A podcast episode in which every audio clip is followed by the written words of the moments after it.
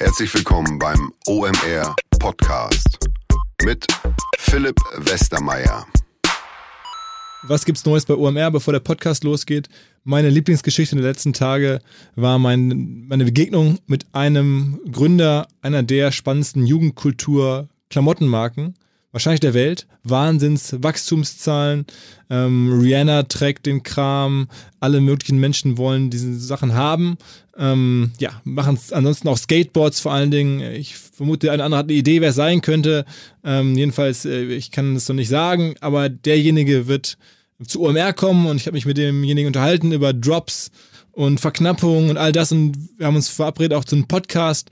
Ähm, jeweils hatte ich jetzt ein super Vorgespräch und wollte euch eigentlich nur erzählen, dass äh, so jemand ähm, zu OMR noch kommt, haben wir noch nicht announced. Wird sicherlich noch spektakulär. Es kommt noch einiges anderes an, an großen Sachen, aber das war jetzt so gerade das Neueste, ähm, wo jemand wirklich mal so erzählt hat, wie mache ich eine Marke von, von null auf wirklich interessant, auch mit viel Glück natürlich, aber in, äh, in wenigen Jahren. Und ähm, ich glaube, die machen über 10 Millionen Euro Ergebnis jetzt und, und ja, haben halt da ähm, Skateboarder und alle, die so cool sein wollen wie Skateboarder am Start. Naja, ähm, wer auch cool ist und glaube ich eher surft und nicht skateboardet, sind die Kollegen, die jetzt kommen. Also direkt weiter zum richtigen Podcast mit Soul and Silver. Auf geht's! Was? Heute mal wieder Hamburger Homies sozusagen am Start. Wir kennen uns eigentlich gar nicht so gut persönlich, aber ich verfolge schon eine Weile, was ihr macht. Ich glaube, ganz viele Menschen in Hamburg tun das, denn ihr seid sozusagen der Koch- und Gastro-Nachwuchs der Stadt mittlerweile auch über Hamburg hinaus bekannt, macht relativ abgefahrene Sachen. Herzlich willkommen, Cosi und Jo von Salt Silver. Hey, moin, grüß euch. Danke, moin. Ähm, war das so einigermaßen vernünftig erklärt? Erklärt mit eigenen Worten. Ihr seid ja vor allem du, ähm, Jo, bist ehemaliger Werber. Insofern nochmal näherliegend, dass ihr hier seid. Hast eine ganze Weile bei Jung von Matt gearbeitet. Ähm, Kosi ist Kameramann früher oder zumindest studierte. Und ihr seid eigentlich gar keine richtigen Köche, aber trotzdem jetzt irgendwie doch. Äh, ja, das ist tatsächlich, also da stolpern wir auch nach, nach fünf Jahren Salt and Silver immer noch drüber über diese Frage, was macht ihr denn jetzt eigentlich? Äh, die Leute wollen uns ja immer in eine Schublade stecken, die sagen immer, ja, das sind jetzt Gastronomen oder das sind jetzt Kochbuchautoren oder Reiseblogger oder Influencer oder hast du nicht gesehen. Äh, und wir haben da aber selber irgendwie da nur ein Schulterzucken für übrig, weil wir brauchen diese Kategorie nicht. Wir machen halt Salt and Silver und damit machen wir alles, was für uns irgendwie sinnvoll und äh, vor allem was irgendwie mit nach Spaß riecht. Und ja, das ist eigentlich unser Lebensinhalt. Wir machen alles, was wir gut finden. Und wie ging das los? Also muss man erstmal leisten können, muss erstmal reinwachsen, so eine, so eine, so eine Position muss erstmal finden. Also eigentlich, ähm, der, der Startschuss war 2013, Ende 2013. Ich habe ein halbes Jahr davor in Barcelona gewohnt Jo war da gerade so, äh, glaube ich, mental durch mit seinem Job und hatte keine Lust mehr. Und dann äh, war auch kurz mein Studium kurz vor, vor dem Ende und wir haben entschlossen, okay, lass uns ein Jahr äh, eine Reise machen ähm, und das irgendwie in einem Projekt festhalten. Weil wir eben Kreative sind und wir dachten uns, okay, ein Jahr irgendwo surfen gehen und dann mit leeren Händen zurückkommen und dann wieder dieses Oh, oh my God, it's Monday äh, zu haben, ist nicht das Richtige und haben uns dann nach ewigen gegenseitigen Pitchen dazu entschieden, Reise-Surfkochbuch zu schreiben. Und ja, haben das einfach gemacht 2014, sind dann von Kuba nach Patagonien gereist, an der Pazifikküste entlang. Und das Buch kam dann 2014 raus, äh, 2015. Ähm, und eigentlich dachten wir, dass wir in unseren Berufen freelance-mäßig weiterarbeiten. Dann haben die Leute uns alle gefragt, ja, wo kann man das Essen probieren? Wann kocht ihr denn mal? Habt ihr ein Restaurant? Und dann äh, ist das alles umgefallen wie Dominosteine. Also eins kam zum anderen. Zuerst Pop-ups, äh, andere Läden übernommen, Partys gemacht, noch ein Buch geschrieben, eine Doku gedreht und dann 2017 dazu entschieden, äh, ein eigenes Restaurant zu öffnen. Und dann ein Jahr später das nächste schon und ja, wahrscheinlich reicht es jetzt erstmal mit Restaurants. wahrscheinlich muss was anderes kommen. Aber ihr seid jetzt seit Kindertagen Freunde? Oder seit, äh, wir kennen uns seit, ja, ich war 15, so ungefähr, als ich Jo kennengelernt habe, beim Sprühen, beim graffiti -Mal. Oh, hier in Hamburg? Nee, in äh, Bayern. Wir kommen beide aus Bayern. Ah, okay. okay. Da darf man auch sprühen. Servus, grüß euch. ja, wir haben da... Ne, dürfen tut man das vielleicht Mal. nicht. Wir sind, wir sind Sach genau. in, in Bayern sind wir Sachschadenmillionäre. Oh, oh, oh, okay, okay, okay. Und dann, ähm, aber erzähl mal, du hast also dann fünf Jahre lang wirklich klassisch Werbung bei einer, einer der größten deutschen Agenturen gemacht, Jung von Matt, hier in Hamburg auf in der Ecke sozusagen? Ja, genau. Ähm, das war auch super, das war super geil, hat mir wahnsinnig Spaß gemacht zu dem Zeitpunkt. Ich bin aber auch da wahrscheinlich so reingeschlittert wie ganz, ganz viele andere Werber. Ich wusste nicht, was ich sonst machen soll. Äh, ich hatte irgendwie wahnsinnig hohe Ansprüche an mich selbst und wollte irgendwas reißen, irgendwas machen, äh, aber ich wusste nie was und konnte mich auch nicht entscheiden. Irgendwann gab es mal eine Zeit, da wollte ich irgendwie Schauspieler werden oder hast du nicht gesehen, was alles. Irgendwann wollte ich mal Mode machen, keine Ahnung. Irgendwas Kreatives. Echt? Ja, ja. Mode machen? Ja, das habe ich mir auf meiner ersten Weltreise. Nach meinem Studium also war das ich so hört ihr, Das höre ich gerade auch zum ersten Mal. Ja, das war auch, das war auch, ja, das war, der, also ich habe das nie weiter verfolgt. Das war irgendwo in Neuseeland, als ich überlegt habe, okay, scheiße, äh, ich muss jetzt bald zurück nach Hause, weil ich, ich habe nach meinem Studium eine, eine, selbst alleine schon eine Weltreise gemacht, weil ich so lost war. Ich habe halt Kommunikationsdesign studiert und danach stand halt, okay, das Studium ist jetzt zu Ende. Ähm, Jetzt stehen hier lauter Leute aus Werbeagenturen mit ihren Visitenkarten und sagen, ja, jetzt kommst du mal zu uns. Und ich war irgendwie überhaupt nicht ready. Ich dachte mir so, ja, boah, fuck, das fühlt sich überhaupt nicht an, als, als wäre das jetzt, sollte das jetzt irgendwie der Start sozusagen ins Leben sein. Und dann habe ich mich halt verpisst und bin äh, äh, erstmal um die Welt gereist, alleine, äh, um halt irgendwie mir, mir so einen Kopf zu machen, was ich da machen will. Und da kamen eben allerhand wilde Ideen äh, rum, wie zum Beispiel dann auch, dass ich, äh, dass ich jetzt äh, anfange, einfach mir ein Modelabel aufzubauen. Ich hatte keinen blassen Schimmer von, von Mode, war das schlecht gekleidetste auf jeden Fall immer in der Schule mit meinen Baggy-Pants und so. Aber naja, Selbstwahrnehmung und so, das, naja. Aber jetzt sind wir, das, was ja die meisten immer interessiert, ist, wie schafft man die Brücke von diesem, ich möchte gerne was Eigenes machen und ich hab irgendwie, will mich sozusagen kreativ irgendwie verwirklichen, was, was Cooles, Eigenes machen und dann aus, aus dieser anderen klassischen, standardisierteren Welt, Studium, äh, Job, äh, Freelancer-Tätigkeit heraus. Das war ja bei euch dieses Buch. Also diese Reise gemacht, mhm. soweit ist es ja noch recht normal. Machen, Reisen machen viele auch zu zweit und, und malen dann alle möglichen Visionen. Aber das Buch scheint mir ja sozusagen der Durchbruch gewesen, oder die Brücke gewesen zu sein. Ja, ich, ich glaube, dass die meisten Leute, die ähm, Träume haben und die nicht verwirklichen können, an der allerersten Hürde scheitern. Dass sie einfach loslegen und irgendwie ihre Angst beiseite legen und sagen, ähm, ich probiere es einfach mal und ich habe auch keine Angst zu scheitern. Bei uns. Aber das Buch war trotzdem für euch auch wirtschaftlich so ein bisschen, dass es irgendwie. Ja, aber das, also wirtschaftlich hat sich das Buch überhaupt nicht gelohnt, aber es war für uns der Beweis, dass wir uns etwas vornehmen können, was wir überhaupt nicht können. Also wer weiß, wie man Kochbuch schreibt. Vielleicht auch, weil man es nicht zu Ende, wir hatten es auch nicht zu Ende gedacht. Ja. Ne? Ich glaube, das ist der springende Punkt. Die Leute denken ja immer, sie müssen ihr, oder behaupte ich jetzt einfach mal so. Viele denken, wenn ich jetzt sowas in sowas starte, dann muss ich das schon bis zum Ende durchgedacht haben und muss wissen, wo ich da ankomme, brauche dann quasi ein fertiges Ziel und dann weiß ich, ob ich erfolgreich bin oder nicht, habe ich das erreicht oder nicht. Bei uns war das ganz anders. Wir haben einfach nur gesagt, was wollen wir denn machen?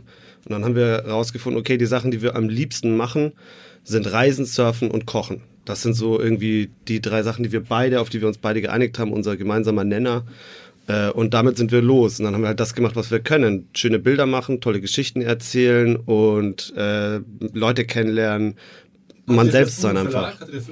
Noch nicht, als wir gestartet sind. Wir hatten nichts außer die Idee und unser Skillset, das wir uns eben davor angeeignet haben. Cosi bei seinem Praktikum in Barcelona, bei, bei einer Filmproduktion und Fotoproduktion und ich eben aus der Werbung.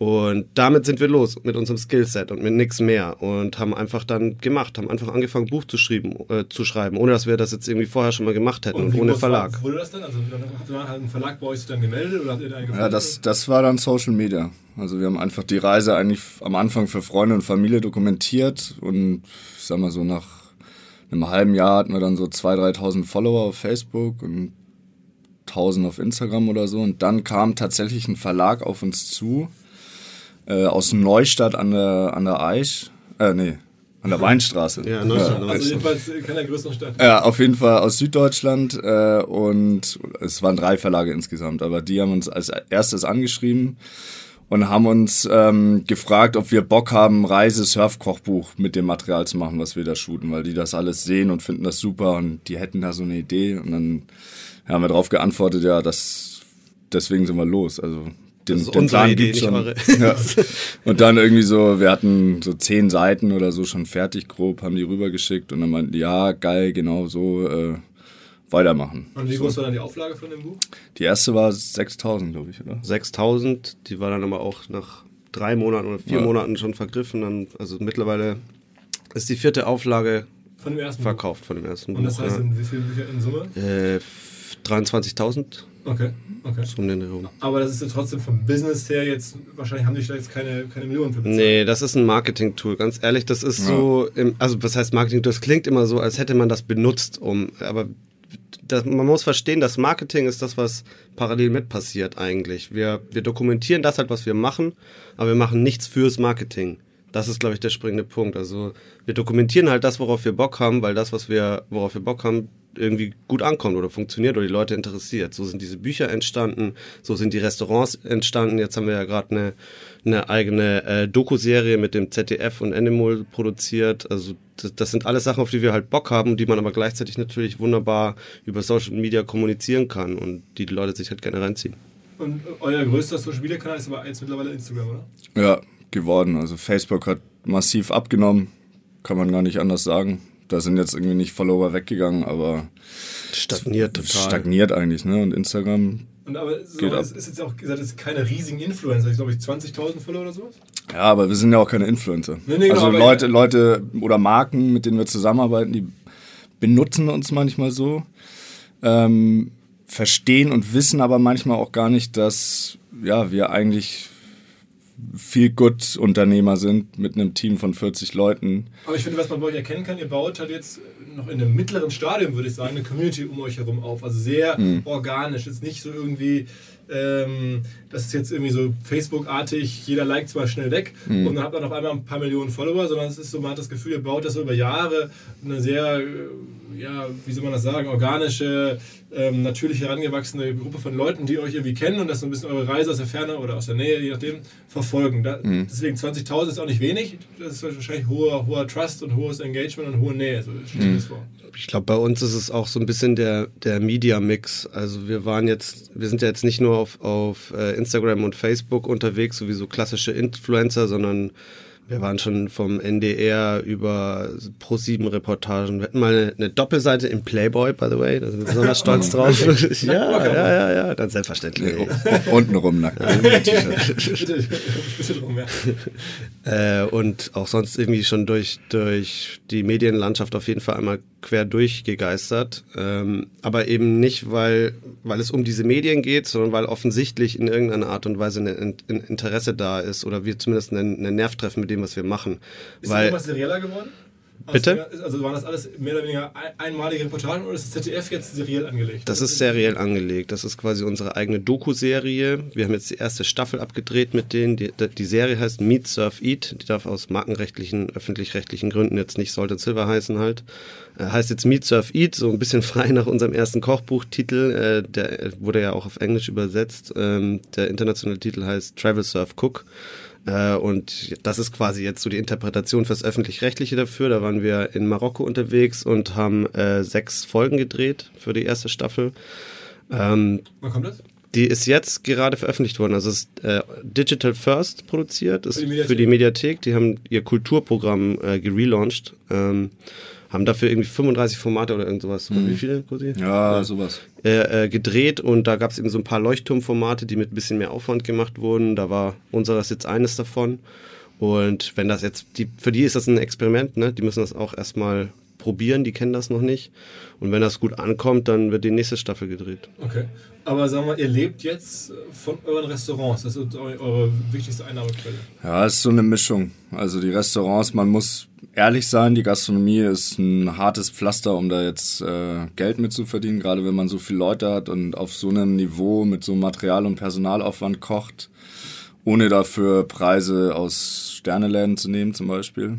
Aus Channel haben es ja auch schwer, ne? Also ich meine, Auf jeden Fall. Die haben aber meistens halt irgendein Multimillionär oder eine riesige Holding oder Firma im Hintergrund, die sich das als Prestigeobjekt finanziert. Aber lass mal ein bisschen, das hatten wir noch nie im Podcast, ein bisschen über Restaurant Economics sozusagen sprechen. Also ihr habt hier für alle Hamburger ähm, übernommen eine, eine, einen Traditionsort direkt an der Elbe oder oberhalb der Elbe. Das war vorher die Amphore. Ne?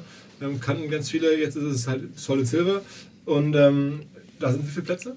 Mm, Also im ersten Laden in der Street Food Bar haben wir ja eigentlich so 38, würde ich sagen, zum Sitzen bequem. Im Sommer so um die 90. Mit und draußen. Mit draußen, genau. Und im Restaurant sind es drin so 57, 58 und im Sommer draußen nochmal 40. Also wenn wir im Sommer komplett aufgebaut sind, haben wir ja, knapp 200 Sitzplätze. Und Okay. dann, wenn es gut läuft, eine doppelte Besetzung. Also ich glaube, Rekord waren so 360 Gäste an einem Abend oder so. Okay. Und, Und im, im Winter sind es dann eben 100 insgesamt um und bei in beiden Läden. und was für ein Jahresumsatz schafft so ein Restaurant? So Größenordnung? Das sind schon, schon über eine Million, also auf jeden Fall. Ne? Ja, das ist schon deutlich über eine Million, aber was man da äh, äh, betrachten muss, also man hört so, wow, eine Million Euro, das ist zu viel Geld. Oder sind Die es Umsatzrente. Millionen? Oder Nee, also wir haben, das können wir noch nicht genau sagen, wie viel es jetzt ist, weil das zweite Restaurant haben wir erst im Juli 2018 aufgemacht. Das heißt, wir haben da erst anderen Ort in Hamburg? direkt Nee, daneben. nebendran, im Schauermanns. Ja, ja. Auch Ah, okay. traditionsreich. Okay. Genau. Ah, okay, okay. Also wir haben jetzt sozusagen zwei Schwesterläden direkt nebeneinander. Und äh, das Konzept vielleicht für alle, wir, wir sind schon so vorgesprungen, weil wir diese Geschichte schon tausendmal erzählt haben. Ähm, die, das Konzept von dem Ganzen ist, das ist ein Weltreiserestaurant. Das ist sozusagen das Restaurant zu den Büchern. In den Büchern äh, haben wir jetzt Lateinamerika bereist und danach nochmal Mexiko für ein zweites Buch, andere Geschichte. Aber das soll ja weitergehen, beziehungsweise wir sind ja dabei. Dass wir jetzt in Marokko diese Geschichte gedreht haben äh, mit dem ZDF, ist Teil des, der nächsten Episode. Wir gehen auf den nächsten Kontinent, das wird jetzt Levante-Küche, also im Prinzip äh, das, was man so ein bisschen als orientalisch-mediterran versteht hier. Ähm, und dazu soll es dann wieder ein neues Buch geben und dann wechselt auch der Kontinent in den Restaurants. Das soll jetzt im April schon soweit sein. Das heißt, äh, dann ist ein, eines der beiden Läden äh, bietet dann Levante-Küche an, das, was man jetzt so aus israelischen oder libanesischen Restaurants kennt zum Beispiel. Und das andere bleibt noch ein Jahr Lateinamerika. Und dann wechselt in einem unregelmäßigen Turnus einfach das Konzept, also der Kontinent. Das ist die Idee von dem Ganzen. Quasi dasselbe, was wir in den Büchern machen. Wir gehen irgendwo hin, äh, erkunden die Kultur und die Esskultur natürlich vor allem, lernen neue Rezepte, neue, neue Küchenstile kennen, bringen die dann in unser Restaurant und bieten die da an. Aber eben nicht immer das Gleiche, also es bleibt jetzt nicht dabei, sondern es wechselt dann immer. Das ist so die Idee von dem Wie Ganzen. viele Leute arbeiten für euch in den Restaurants? Also jetzt so im Winter ohne Außenplätze sind es um und bei 28, 29. Ähm, Wir sind, wir sind ja auch Servicepersonal und Küche. ja, also Mischung aus Festangestellt und Service. Äh, so Aushilfen 400 und- Aushilfen. ja. Äh, und im Sommer so 40, würde ich Okay. schätzen. Okay. Vielleicht wird es dieses Jahr ein bisschen mehr, weil also das ist jetzt unser erstes richtiges Jahr ohne eine neue Eröffnung von dem Laden. Einfach Januar bis Dezember zwei Restaurants Durchhaken, ja. So. Okay. Und wie stark seid ihr da selber engagiert? Also kocht ihr auch selber? Also wir haben am Anfang gekocht, wir haben auch mit nur zwei Köchen am Anfang gestartet, waren selber in der Küche 80, 90, 100 Stunden die Woche. wow. Ähm, boah, die, bestimmt die ersten sieben, acht Monate gekocht, würde ich schätzen. Ja, wir haben eigentlich, wir standen so lange in der Küche, bis wir den zweiten Laden nebenan bekommen haben und dann gesagt haben, okay, den müssen wir jetzt aufmachen. Ja. Und um so einen Laden zu bekommen, ich meine, das sind jetzt ja keine so ganz kleinen Läden. Wie läuft das? Kriegt man dann da irgendwie einen Kredit bei der Bank oder wie man das? Also beim ersten Laden haben wir einen Kredit genommen, beim zweiten haben wir das schon aus ähm, eigenen Mitteln gestemmt. Also jeder hat irgendwie Privatdarlehen, Familie gefragt und so weiter, alles so zusammen. alles zusammengeschmissen Um das zu eigentlich. kaufen, weil man dann muss Ja. dann Ablöse bezahlen, dass man die Genau, ganze- Ablöse muss man bezahlen und dann ähm, ja, je nach Beschaffenheit des Ladens halt eine bestimmte Summe investieren. um das neu wieder geil zu machen. Was, was, was ist das für eine Summe, die man da reinstellt? Also was, was kostet ein Restaurant am Ende all in, neu aufzumachen? Mm, Also, bei, bei uns war es ein bisschen, also wir hatten Glück, würde ich sagen. Ja, und vor allem haben wir einfach fast alles selber Ja, gemacht. stimmt auch wieder. Wir haben Aber für den ersten Laden 280.000 Euro insgesamt investiert. Und das ist ja eigentlich Ablöse und neue Ja, alles, alles, genau. alles. Also all, alles, was da reingeflossen ist, bis zum ersten Tag So wie sozusagen. ein Startup am Ende. Ja, im Endeffekt ist das so, genau. Und, aber man, man gibt es dann irgendwelche Darlehen von irgendwelchen Essenslieferanten, man kriegt es ja bei Bars, dass dann Ja. so Brauereien einem irgendwie Geld geben. Ja, das, das sind immer so die Knebelverträge, da muss man dann so und so viel Bier verkaufen.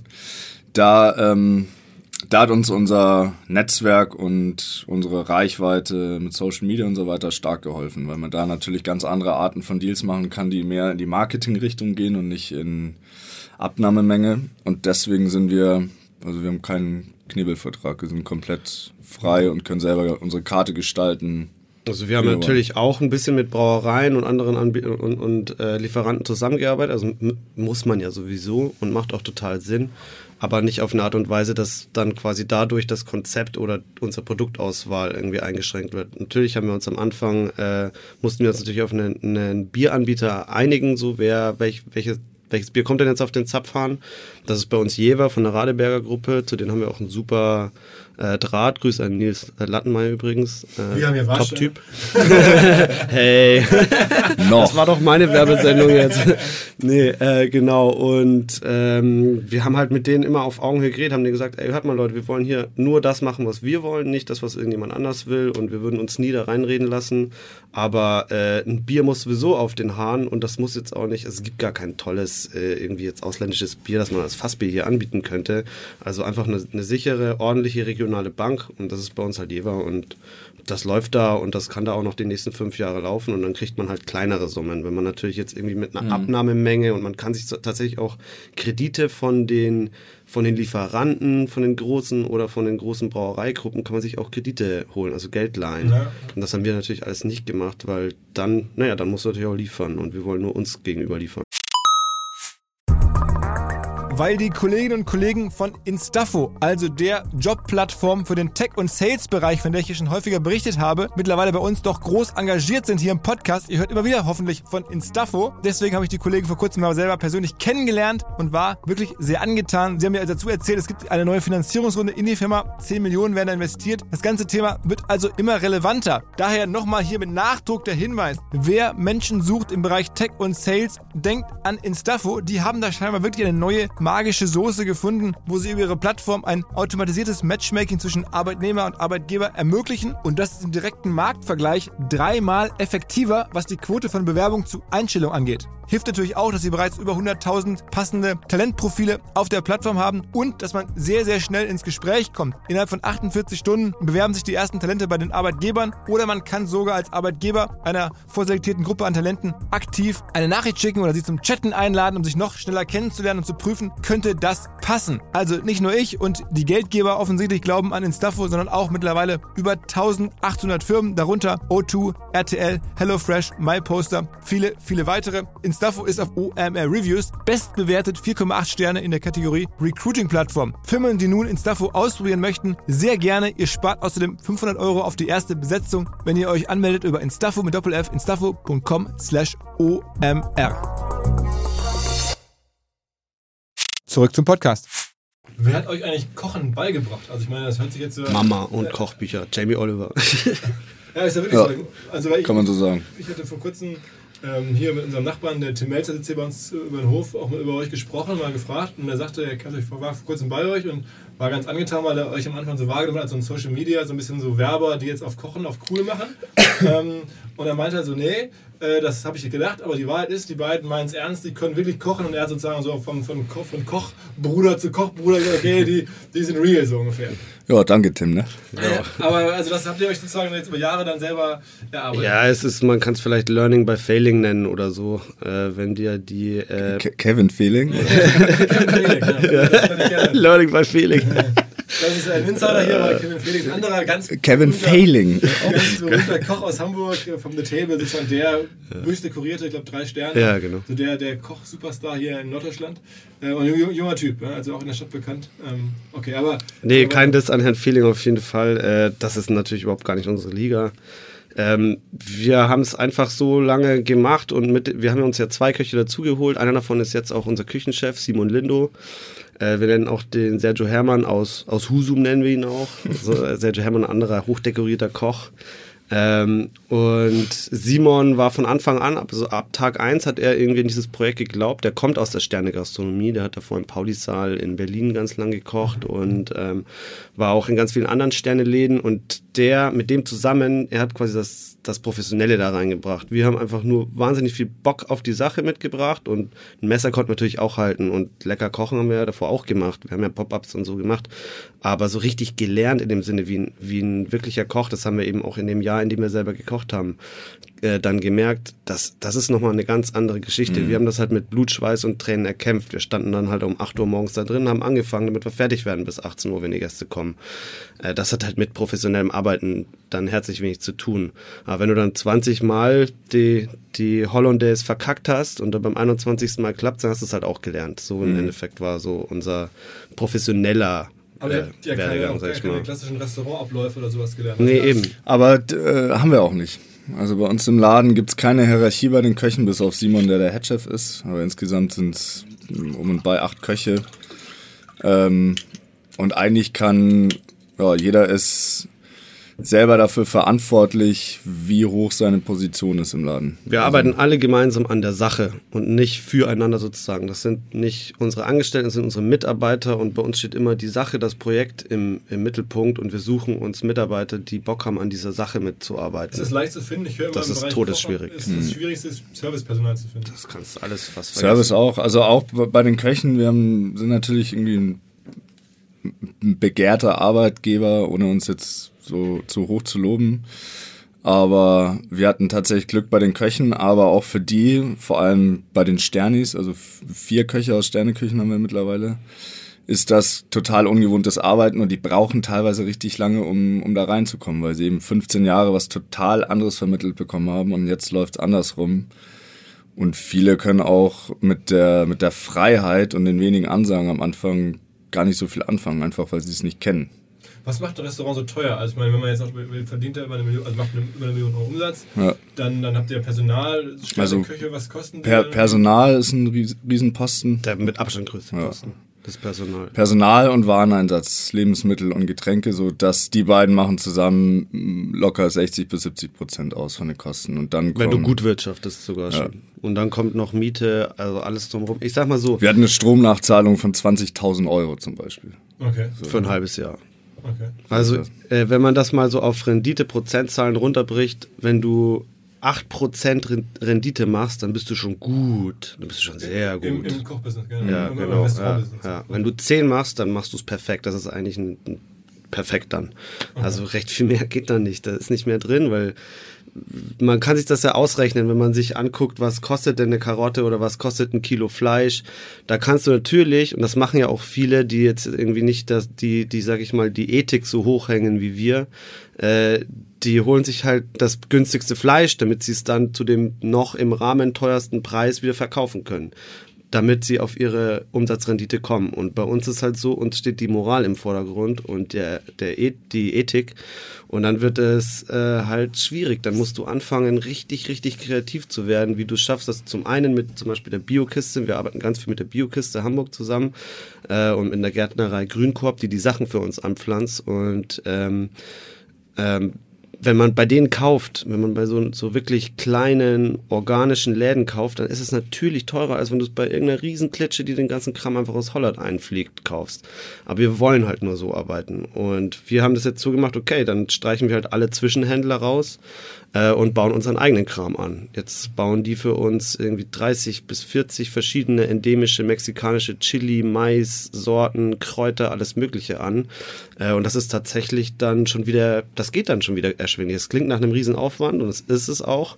Äh, aber es ist halt so, so, eine Art neuer Weg, den wir da gehen wollen, um so auf unsere Art und Weise es irgendwie zu schaffen, Produkte zu haben, hinter denen wir stehen können, die aber gleichzeitig irgendwie preiswert genug sind, dass wir sie jetzt nicht für 100 Euro pro Gericht weiterverkaufen Seid müssen. Seid ihr denn über Wochen und Monate ausverkauft? Also kriegt man einen Platz? Man schätzt vor, ihr habt also am, Anf Fans. am Anfang waren wir teilweise so sechs, sieben Wochen ausgebucht. Äh, mittlerweile geht es auf jeden Fall klar. So Freitag, Samstag sollte man schon so ein, zwei Wochen davor reservieren. Aber unter der Woche geht das klar. Wir haben mittlerweile auch die Street Food Bar sechs Tage die Woche offen und das Restaurant fünf Tage. Heißt, wann, egal wann man hinkommt, einladen ist offen. Macht ihr auch Mittagstisch?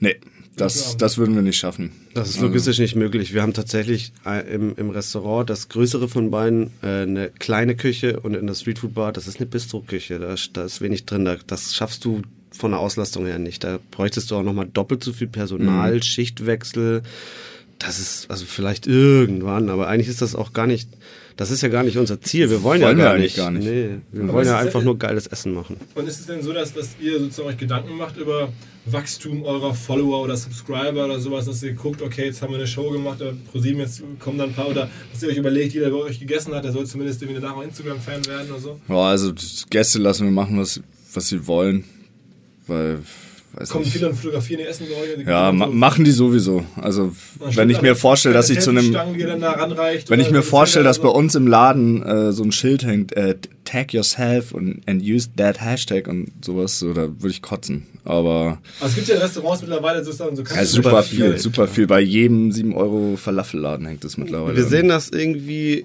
so auf die komplette Marke und auf alles, was wir machen, eher so. Ähm, wir sehen das so als eine Blume, die man zum Wachsen bringen muss. Und wenn die anfängt zu blühen, dann kommen die Bienen von ganz von alleine. Mhm. Also, und du musst dich auf diese Blume konzentrieren, auf dich selber nach innen und nicht nach außen, nicht gucken. Nicht auf die Bienen. Nee, nicht ganz laut Biene rufen, bitte Biene, like mein Bild, sondern lieber ein wunderschönes Bild machen. Dann like die Biene das von ganz allein. Mhm. Das ist quasi so unsere Philosophie hinter dem Ganzen. Wir interessieren uns gar nicht so sehr auf das, was außen ist, was wir jetzt irgendwie für uns haben wollen, so wie Follower, mehr Follower oder mehr Likes oder so, sondern wir konzentrieren uns einfach darauf, dass wir das, was wir machen, möglichst geil machen, möglichst gut machen und möglichst an möglichst vielen Stellen, wo man irgendwie gesellschaftlich auch Nachholbedarf hat, äh, Vorreiter zu sein. Wir arbeiten jetzt zum Beispiel auch mit der Refugee-Kantine in Hamburg zusammen. Das sind eher so Dinge, die wir tun, weil wir das als richtig empfinden, weil wir da vorweggehen wollen und das wiederum dann automatisch sorgt in irgendeiner Art und Weise dafür, dass wir, dass über uns gesprochen wird, dass Leute das gut finden, vielleicht auch machen wollen in ihrem Restaurant, was, was als Vorbild genau? sehen. Also direkt Refugee-Kantine, wie läuft das? Das ist von Benjamin Jürgens. Äh, von den Gastrolotsen heißen die. Ja, so ein Projekt, wo sie mit der Stadt Hamburg zusammenarbeiten. Da werden äh, Flüchtlinge aus allen Ländern tatsächlich ähm, in so Trainingskurse reingenommen, wo sie in der Küche, die haben eine Küche gebaut, äh, in Rotenburgs Ort ist die, glaube ich, äh, und da werden Basics beigebracht. Das ist wie eine Schnellausbildung für Küchenarbeit. Und da kriegen sie dann so ein Vortraining, da bespricht sich die Refugee-Kantine auch mit den Restaurants, wo die Leute dann hingeschickt werden, um Praktikum zu machen. Okay, wenn der zu euch kommt, was müsst ihr da mitbringen? Bei uns ist dann irgendwie äh, so Mise en place Game, Koriander zupfen, Limetten schneiden, pressen. Was ist denn Mise en place Game? Äh, Mise en place äh, bedeutet, äh, kommt aus dem Französischen natürlich und ist ein Küchenbegriff für äh, die Vorbereitung zum Kochen. Also alles kleinschneiden, Kräuter zupfen, Gemüse waschen, Soßen machen und so weiter. So, dass man dann abends sein fertiges Mise en place Game auf der Fläche stehen hat und dann kann man zusammenbauen und zaubern. Du richtest ja abends eigentlich nur noch an und finalisierst. Ja. Die, also die, der größte Teil der Arbeit findet ja tagsüber statt in der Vorbereitung. Da steht, ich weiß, weiß noch in der Zeit, bevor wir irgendwie Einblicke in Gastronomie hatten, da dachte ich mir auch immer, ja, wie geht denn das, wenn der, dieser Auflauf doch jetzt irgendwie 40 Minuten im Ofen braucht? Ich will doch jetzt nicht 40 Minuten auf mein mhm. Essen warten. So, so, äh, so naiv habe ich da auf jeden Fall noch gedacht zu meiner Jugend. Ähm, in Wirklichkeit ist es so, das wird ja alles so weit finalisiert, dass im Endeffekt nur noch der letzte Schritt, das aller Minute Kochen halt fehlt. Ähm, dass du zum Beispiel äh, einen Risotto, das kannst du so weit vorbereiten, bis es dreiviertel durch ist, also bis der Reis dreiviertel gar ist, dann stellst du es kalt. Und wenn es dann jemand bestellt, dann musst du es nur noch 10 Minuten einmal aufwärmen, quasi fertig machen und dann geht's raus. So funktioniert das quasi. Wo du gerade in deiner Jugend, wie alt seid ihr eigentlich? Ich bin 30. Ich bin 32. Ah, okay, also noch Immer noch jugendlich. Ja, 29 oder so.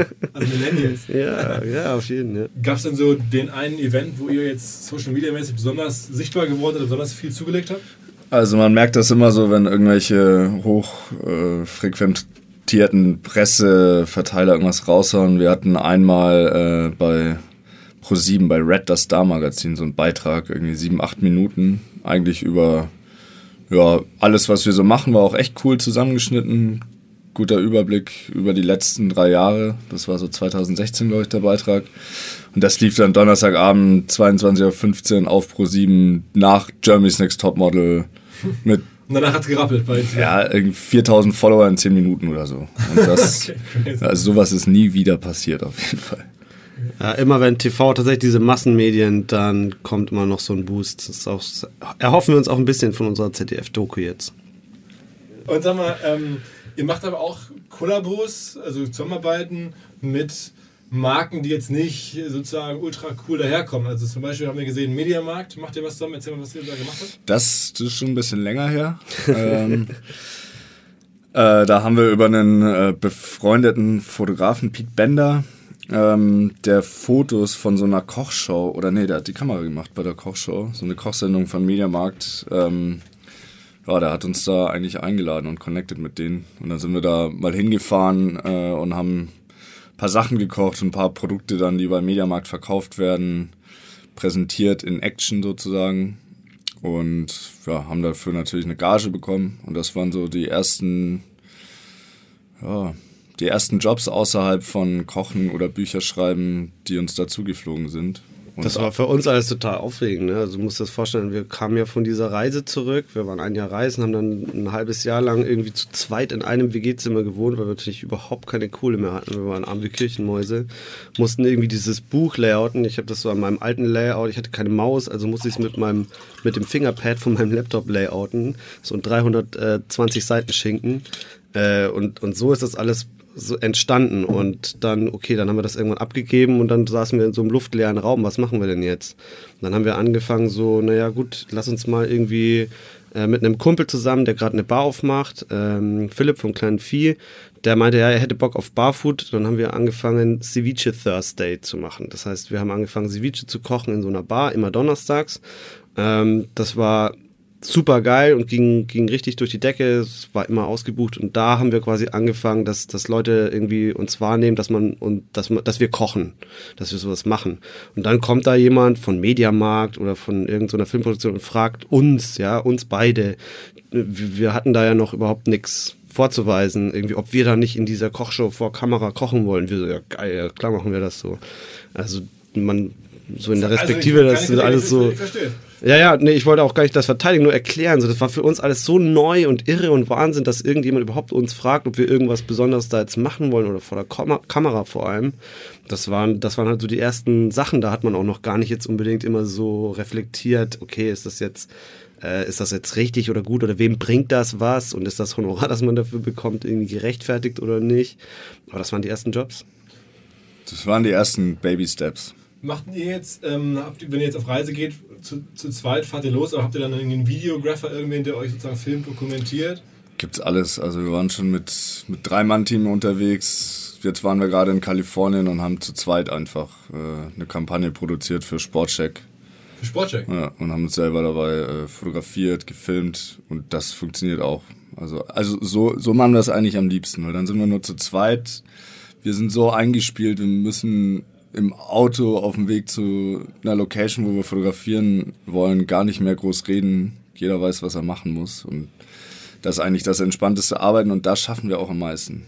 So, umso mehr Leute dabei sind, umso oh, behäbiger wird das alles. Und auch können wir ein bisschen umso, umso, machen, ja, umso ne? gestellter. Das ist dann halt nicht mehr, es ist Aber es sofort eine ja Shooting-Situation. Aber, aber ich sehe halt viele Fotos von euch, wo ihr trotzdem zu zweit drauf seid. Dann muss ja Aber jemand es gibt ja Stative und 10 Sekunden Selbstauslöser, fertig. Ja, und oft fragen wir dann auch irgendjemanden, ob er mal kurz da drauf drücken kann. Wir richten das Bild halt selber ein. Und sagen, guck mal, mach mal so und dann fotografieren die halt oder so. Also Das- allein aus dem Gedanken, dass, boah, wir brauchen unbedingt Fotos von, wo wir beide drauf sind, da nur deswegen jemanden noch mitzunehmen, Nee. das lohnt sich nicht. Was war denn der Deal mit Sportcheck? Also die haben gesagt, Mensch, wir finden euch cool, irgendwie zieht man unsere Badehosen an zur Surfsaison jetzt und dann ab geht's in den Katalog oder, oder wie muss ich das vorstellen? Die haben eigentlich äh, uns, also wir machen eigentlich nur noch Jobs, wo wir einfach nur unser Ding machen können. ne? Wir wollen ja gar nicht für andere arbeiten, wir wollen nur für uns arbeiten. Wir wollen unser Ding machen. Salt and Silver das ist ja auch unser Versprechen, das wir uns selber gegeben haben.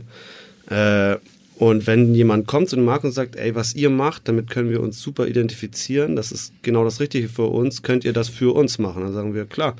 Dann sind wir nach Kalifornien und haben da einfach ohne weitere Anweisungen unser Ding gemacht. Also wir sind zum Beispiel durch die Stadt geskatet und auf der, auf der Suche nach dem besten Streetfood. Das hätten wir auch so gemacht. Da brauche ich niemanden, der mir sagt, mach das bitte. Und äh, haben uns mit Rob Machado getroffen, äh, einem der bekanntesten und besten Surf-Profis der Welt, haben bei dem zusammen zu Hause ein fettes Barbecue für ihn und seine ganze Familie Wie gemacht. seid ihr reingekommen? Ja, immer, wir wurschteln uns immer so durch. Wir kennen jemanden, der jemanden kennt, der sagt, hey, ihr seid da und da, da müsst ihr den und den treffen. Irgendwie haben wir mittlerweile so organisch so ein Netzwerk über die ganze Welt. Überall, wo wir hingehen, lernen wir Leute kennen. Auch zum Beispiel bei der ZDF-Produktion. Der, der Ali, der unser Fixer war, also der quasi vor Ort alles organisiert hat und dann auch im Endeffekt jetzt einer der Protagonisten ist, der war dann unser Führer sozusagen und Dolmetscher und ist auch vor der Kamera die ganze Zeit. Den kennt, kennen wir über einen gemeinsamen Freund, der mit Cosi damals in Barcelona gewohnt hat. So passiert das alles. Also irgendwie immer aus dem Netzwerk, aus dem eigenen, aus der Vergangenheit. Leute, die das finden, was äh, das, was wir machen, irgendwie cool finden und uns dann connecten. Also die, die Türen gehen einfach auf. Die Welt, wir die Welt wird auch machen. immer kleiner. Also ich will das gar nicht so aus einem Backpacking-Gedanken oder irgendwie, weil wir privilegiert sind und reisen können wie Sau, aber wenn die Leute mehr miteinander sprechen würden und sich mehr connecten würden und sich vielleicht darauf konzentrieren würden, mit, mehr mit Leuten aus dem Ausland äh, Dinge zusammenzumachen, dann wäre vieles einfacher. Gibt es da eine Vision? Also kann man in diesem Job, wie ihr das jetzt macht, alt werden? Macht ihr das noch in zehn Jahren? Ähm, Till we die, würde ich sagen. Ja, also gefühlt schon. Wir planen auch nicht mit so. Kindern und Frauen oder Familie oder. Ja, die, die purzeln bestimmt irgendwann mal raus, aber muss man. Das darf muss, sich alles so entwickeln, wie es sich entwickelt. Wir sind Also nicht so die Typen. Keine, keine Planung groß. Wir haben Visionen. Ja. Was sag mal am besten, was ist die Vision? Also wir wollen zum Beispiel ähm, in Portugal so eine Art ähm, selbstversorgendes Kreativcamp aufbauen. So. Wir wollen, also wenn man das mal übersetzt, in, in ein bisschen weniger komplexes Gedöns. Wir wollen uns ein tolles Stück Land holen, wollen da drauf Baumhäuser, Tipis, was auch immer, äh, alte Feuerwehrwagen, die wir ausbauen, stellen, äh, wollen unseren eigenen Garten machen oder Gärtnerei, wo wir Sachen anpflanzen. Dann gibt es ein Restaurant, das diese Sachen verarbeitet, kann man sich dann, kann man da essen gehen, Kochkurse machen, Surfkurse machen, fischen gehen whatever, ähm, auch für die ganzen Digital Nomads, die halt irgendwie einen Platz brauchen, wo es im Winter ein bisschen wärmer ist als in Hamburg. Die können da runterkommen, da gibt's vielleicht dann ein Outdoor-Fotostudio, whatever. Also das ist so eine Me Vision. mega gutes WLAN. Ja, super WLAN, das wird in so einen alten Eichentisch eingesteckt. Aber hört sich jetzt ja schon. Ja, halt so einen zweiten Silver Utopia im Endeffekt. ja, genau. Aber, Also das heißt, habt ihr schon mal ein Stück Land gesehen, wo ihr das machen wollt? Ja, wir, wir haben mal fast eins gekauft letztes Jahr. In Portugal. Ja. Wo ist das dann? Äh, so in der Region um Sagres, Algesur und so Ganz weiter. im Süden. Ja, Südwesten. Aber das ist noch ein paar Jahre away. Und wenn's passiert, passiert. Ja. Okay. Es Also ist schon fast passiert, dass wir waren auch Ende letzten Jahres so, haben uns schon fast die Hände geschüttelt, so, warum jetzt, jetzt 30 Hektar haben wir gleich und so. Und dann hat sich das herausgestellt, dass doch keine Baugenehmigung und Waldbrandgefahr und so. Okay. okay. Ja, Wie- wie das so ist. Das ist so Bürokratiekram. Wir hätten das schon längst angepackt. Aber man muss erstmal, also so wie wir unterwegs sind, geht das eigentlich immer gegen irgendwelche Gesetze, gegen irgendwelche Leute, die das bremsen, stoppen, was auch immer wollen. Das ist immer schwierig, das umzusetzen und man muss sich immer so durchwursteln. Bei den Restaurants in Hamburg aber nicht. Doch, das war genauso. Ja, Ja? ja, ja, auf Ja. jeden Fall. Was, was war das Problem? Die Amphore ist halt ein Café gewesen.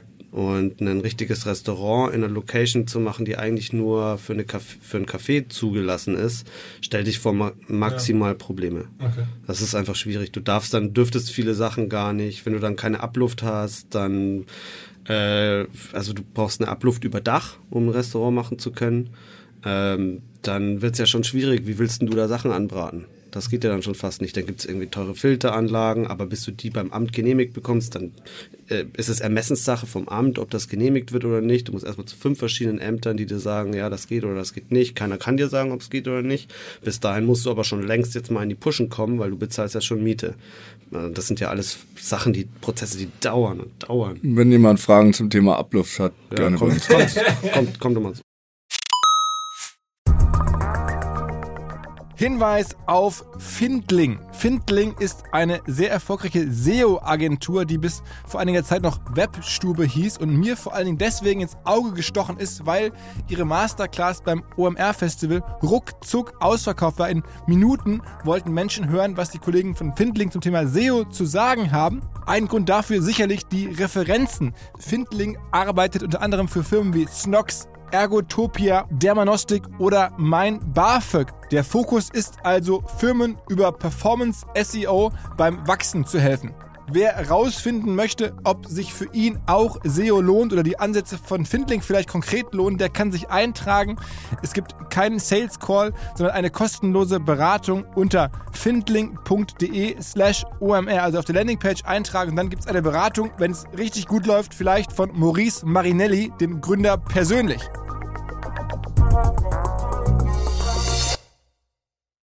Zurück zum Podcast. Also sag mal, und, und der Name Solid Silver, die, die klassische Frage, wo kommt der eigentlich her?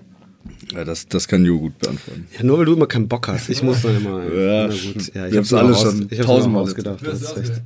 ausgedacht. Äh, ja, also wir wollten einen Namen für das Projekt ganz am Anfang, der diese Dinge, die wir da machen, also diese Surf- und Reisewelt und diese Kochwelt miteinander verbindet. Wenn man sich mal unser Logo anschaut, das ist ein halbes Surfbrett und ein Kochmesser zusammen. So, das ergibt quasi eine Einheit. Und der Name selber, da wollten wir was, was ein Gefühl vermittelt. Salt and Silver ist für uns das Gefühl, wenn du am Strand stehst mit, Sand in, äh, mit Salz in den Haaren, weil du gerade surfen warst, hast vielleicht einen Fisch gekauft oder auf dem Markt oder warst angeln, grillst ihn überm Lagerfeuer. Das ist so Salt and Silver komprimiert sozusagen. Und du hast halt Salz im Essen, du hast Salz im Meer. Du hast äh, Silber in der Messerklinge oder im Besteck äh, und du hast es äh, auf der Meeresoberfläche oder bei, den Fisch, bei der Fischhaut. Das ist, ist für uns so diese Welt einfach. Mhm. Diese Reisesurf und Kochen. Und da kommt dann die alte äh, mal, hast du mal gelernt, wie das funktioniert? Ja, ja sagen wir mal, ich habe es halt, ich, keine Ahnung, ganz am Anfang, wir, wir, wussten, wir wollen dieses Projekt machen, wir brauchen einen Namen dafür und wir wollten was, falls nicht zu spitz ist. Ne? Wenn wir das jetzt das Surfers Cookbook gemacht, äh, genannt hätten, dann wäre das ja auch darauf limitiert gewesen. Was machst du denn dann, wenn du jetzt irgendwie, wir haben ja später zum Beispiel auch unseren eigenen Mezcal rausgebracht. Wie soll der dann heißen? Der Surfers Cookbook? Unseren äh, Tequila sozusagen, also ein Mezcal ist ein, ein mexikanisches äh, Agavendestillat. Okay. Also wir wollten was, wo wir... Eigene, habt ihr eigene Lebensmittel, die auch Ja, teilweise. Es fängt gerade an. Ja. Gibt es auch Merchandise euch? Ach so, minimal. Wir bringen jetzt gleich mit Mojo zusammen, auch so ein Hamburger supergeiles Klamottenlabel. Bei euch um die Ecke ja auch, ne, Kampfstraße. Mhm. Äh, mit Mojo eine kleine Mini-Kollektion raus, Sold and Silver mit Mojo. Und sonst die Weingläser aus unserem Shop, Schürzen haben wir, so ein bisschen Kram, den wir halt irgendwie so über die Jahre sowieso gebraucht haben und dann auch in unseren Online-Shop gestellt haben. Okay. Aber jetzt nicht irgendwie, das ist nichts, womit wir irgendwie Großgeld verdienen oder so. Okay, das heißt irgendwie, das Restaurant ist eure, eure Basis erstmal jetzt. Das ist die Basis und natürlich, und genau, das ist so die Hauptbasis. Wir machen super viel Caterings und Events. Ähm, also das ist auch gerade so das, was wir jetzt in den nächsten zwei Jahren ganz konkret groß aufbauen wollen, uns da die Infrastruktur dafür aufbauen, ähm, sind da in Gesprächen mit verschiedenen Caterern und äh, Eventagenturen, haben auch schon viele große Sachen gemacht gerade so für, für so einen Kampagnenlaunch von Rittersport in Berlin ein riesen Catering gemacht. Also deutschlandweit? Ja, das machen wir deutschlandweit. Wir haben da auch schon viel Erfahrung. Das, das weiß man noch nicht so, weil wir das nicht so riesig kommunizieren eigentlich. Wir haben schon diverse Hochzeiten. Äh, wir haben auch schon so komplette Events mit 300 Gästen auf in, bei so einer in so einem Privatanwesen in Hamburg gemacht, so ein Sommerfest quasi, wo wir dann von von den mobilen Toiletten bis über den Kühlwagen hin zur Küchenproduktion im Garten, also alles komplett so geregelt haben. Das ist ein ganz gutes Business wahrscheinlich. Ne? Das ist besser, also ja. von der Rendite her ist das tatsächlich besser und erwirtschaftet die dann Freiräume, die du später im Restaurant wieder mit ich nehme noch das geile Produkt füllen kannst, weil bei einem, bei einem Catering hast du einfach viel mehr verschiedene Positionen, wo du dann irgendwo eine Marge Aber mit einrechnen dann kannst. Über Markt, oder kommt es auch alles inbauen, weil die Leute euch wollen und die jetzt vielleicht hier hören und woanders hören, dass man euch buchen kann? Oder macht ihr da irgendwie klassisches irgendwo ein? So? Also müssen wir machen, geht es dann los mit Akquise und Marketing, auch eben für die Bereiche. Bisher ist uns das ähm, eigentlich zugeflogen, ehrlicherweise, über einfach unsere Präsenz, Marke, Bekanntheit und wir sagen auch das meiste bisher ab. Aber das soll sich ändern. Einfach das hat rein kapazitäre ja. Gründe. Genau. Okay. Okay. Du findest ja gar nicht das Personal, das jetzt einfach mal, wenn jetzt du heute anfragst, ey jo, mach mir doch ein Catering in einem Monat. Ich habe die Köche, die ich halt fürs Restaurant äh, habe, zur Verfügung wo soll ich denn jetzt noch mehr hernehmen? Dann müsste ich quasi wieder irgendwo äh, jemanden suchen. Dann ist die Frage, kann der das denn dann so umsetzen, wie wir dahinter stehen wollen? Das war halt so bisher immer das, was uns da ein bisschen gehemmt hat, da überall Ja zu sagen oder da in die Vollen zu gehen. Und jetzt, wo die Restaurants aber laufen, man darf ja nicht vergessen, das zweite, die Eröffnung ist gerade mal ein bisschen mehr als ein halbes Jahr her jetzt. Ähm, jetzt, wo das alles läuft, kann man das angehen. Da, werden wir das auch machen. Extra Location wahrscheinlich anbieten. Ja. Ach, ist auch so, so ist eigentlich eine Energiesache, weil 94 Prozent der Energie, sage ich mal, ging bisher einfach in die Restaurants und mit 6 Prozent dann Catering noch nebenbei zu machen, funktioniert einfach nicht. Also wir wollen, wir wollen die Sachen auch gut machen. Und, und Partner dazu nehmen oder so? Ja, da sind wir jetzt gerade dabei, mehr oder weniger. Okay. Und ihr seid auf jeden Fall mal all in. Ich habe gesehen, du hast hier sogar an deinem, deinem Hals hier tätowiert. Ja, ja auch. Alter Schwede, ja. nicht schlecht. Also das, das war äh, nach vier oder fünf Monaten tatsächlich schon auf der Reise so. Krass. Das war wahrscheinlich ein bisschen dumm auch. Also hätte das nee, alles nicht funktioniert. Also Thomas. hätte das alles nicht funktioniert, dann äh, ja, hätte ich da jetzt halt Salt Silver, aber es war auch mit das geilste Jahr in meinem Leben, deswegen allein schon dafür hat sich das Tattoo gelohnt. Okay, Jetzt die Leute, also wenn ich im, im Restaurant arbeite, wir sind ja, waren beide jetzt lange Zeit auch fünf Tage die Woche abends im Service. Ähm, viele Leute kennen uns auch nicht und dann fragen mich manchmal Gäste, oh, du bist aber ein ambitionierter Kellner, ne? Also, du hast dir direkt den Namen vom Laden auf den Hals tätowieren lassen. Aber das heißt, ihr habt auch ganz viele sozusagen Laufkundschaft, die euch nicht kennen, die dann verkommen, weil sie da. ja, die, meist, die meisten kennen uns schon, aber ich würde sagen, 20, 30 Prozent der Leute hören halt, ja, ist halt ein neues Restaurant und es ist gut, da gehen wir jetzt hin. Das sind jetzt, glaube ich, so Ich, zwei. ich erlebe auch manchmal, dass die Leute so da sind, ja, Herr Ober, kommen Sie mal bitte. Aber da muss man drüber stehen. Also kann, man kann ja nicht von allen verlangen, dass sie einen kennen. Aber es, wahrscheinlich. aber man kann von allen verlangen, dass sie nicht schnipsen. Ja, ja, nee. gibt immer Anschiss, aber naja.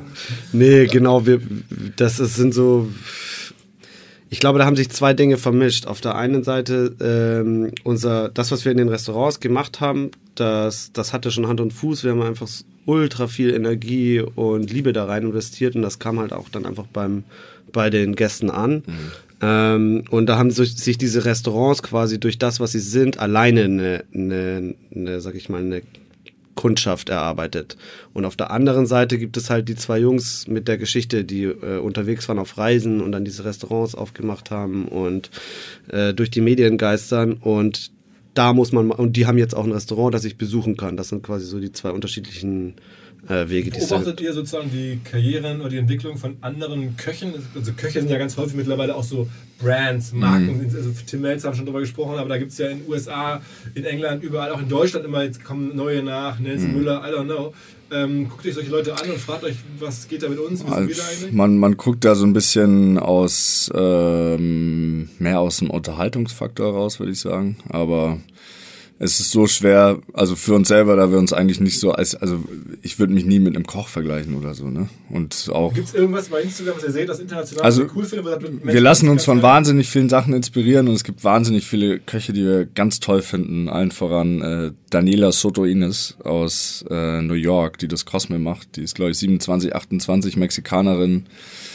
Unser Chefkoch Simon ist heimlich verliebt in sie, glaube ich. Und äh, die macht, die macht richtig gut und wahnsinnig geil und wird auch deswegen von Chef's Table Legenden und Sterne-Legenden wie Massimo Bottura oder René Rezepi äh, gehypt ohne Ende. Ähm, da lassen wir uns gerne inspirieren, haben da auch viel Spaß dabei, ähm, aber wir vergleichen uns einfach nicht damit. Und glaub- auch, auch nicht mit anderen Gastronomen oder Köchen aus Deutschland. Anderen, sozusagen jetzt neuen Medien oder Koch oder, oder was immer Phänomene, wo ihr sagt, das ist irgendwie inspirierend für uns? Äh, wir finden eigentlich unglaublich vieles super inspirierend, was stattfindet gerade, aber eher tatsächlich dann so in der Gastronomie-Szene als in der Show-Szene. Also dieses Showkochen und diese Show Showköche und diese Promi-Köche im Fernsehen, das ist ja die eine Sparte und dann die von, von der Cosi jetzt spricht, ist eher die, die sich auf die Sache auf das Produkt, nämlich das Restaurant oder die, den Kochjob voranzubringen. Das finden wir super spannend. Da gibt es ähm, international halt in, in allererster Linie sind wir da unterwegs und gucken, was machen die Restaurants. Wir waren jetzt gerade im Libanon, äh, in Beirut und haben da ein Restaurant ähm, gesehen, das Baron, das unfassbar geil kocht und äh, für den Libanon total avantgardistisch unterwegs ist und das hat halt uns halt inspiriert. Da sind wir in die Küche, haben uns mit der Küchenchefin unterhalten. Das sind eher so, so Leute, die uns inspirieren. Also so wirklich real an der Sache arbeiten und sich ein eigenes Vertriebsnetzwerk aufbauen, eigene, ähm, ja, keine Ahnung, so den, den Job voranbringen an sich. Aber jetzt dieses Show-Ding, Nee, ey, da ist Anthony Bourdain unerreicht. Das ist der Einzige, der irgendwie uns da in den Sinn kommt, wo man sagt, so, das ist, der bringt Kulturen einander näher, der zeigt, wie es woanders ist, der geht dahin, wo es auch mal weh tut. Das wäre so vielleicht so ein Leuchtturm, wo man sagt, so, das, den kann man als Vorbild nehmen, ein Stück weit. Aber andererseits wollen wir einfach unseren eigenen Weg gehen. Deswegen gucken wir da auch jetzt gar nicht so, so sehr nach links und rechts, wer da jetzt irgendwie medial präsent ist oder so. Wir sind, ich, wir sind ja hier ein Marketing- und Medienunternehmen, deswegen muss ich ja fragen. Aber ich an, Antwort ist angekommen, verstanden. Also krasse Geschichte. Also sehr, sehr inspirierend, denke ich, für mich, aber vielleicht auch für viele Hörer, so wie ihr rangeht, wie ihr euer Leben lebt, wie ihr eure Dinge macht. Ähm, Ich bin mir sicher, der eine oder andere, der das jetzt hier hört, hat Bock vorbeizukommen. Also entweder wenn er eh in Hamburg ist oder vielleicht im Mai, wenn wir unser Festival machen. Bucht euch irgendwie im Rahmen des OMR-Festivals ein paar Tische bei euch frühzeitig. 6., 7., 8. Mai ist ja hier Festival. Also Ja. ich hoffe, dass viele unserer Besucher dann jetzt sagen, okay, Ruf ich sofort an und buche meinen Tisch. Man kann nur drei Wochen im Voraus reservieren, muss man Oh, dazu okay, dann müsst ihr jetzt im April, irgendwie für Mai schon Tische zu reservieren. Ich kann es nur empfehlen, ähm, oder ich, was heißt, ich, war noch nicht bei euch. What? Ja, dann- dann wird's ja, Zeit. Ja, es wird jetzt Zeit. Ähm, ich werde jetzt auch demnächst gucken, dass ich es hinbekomme. Machen wir jetzt gleich mal aus. Jetzt machen wir gleich mal den Terminkalender auf und dann schauen wir mal, wann du Zeit hast. Also, aber ich, es inspiriert mich sehr, also euch jetzt hier zu treffen. Ähm, in diesem Sinne, äh, danke fürs Vorbeikommen und ich bin mir sicher, entweder im Restaurant oder hier oder da werden wir uns erneut begegnen. Vielen, vielen Dank. Also, Danke. rein. Ciao, ciao. Tschüss.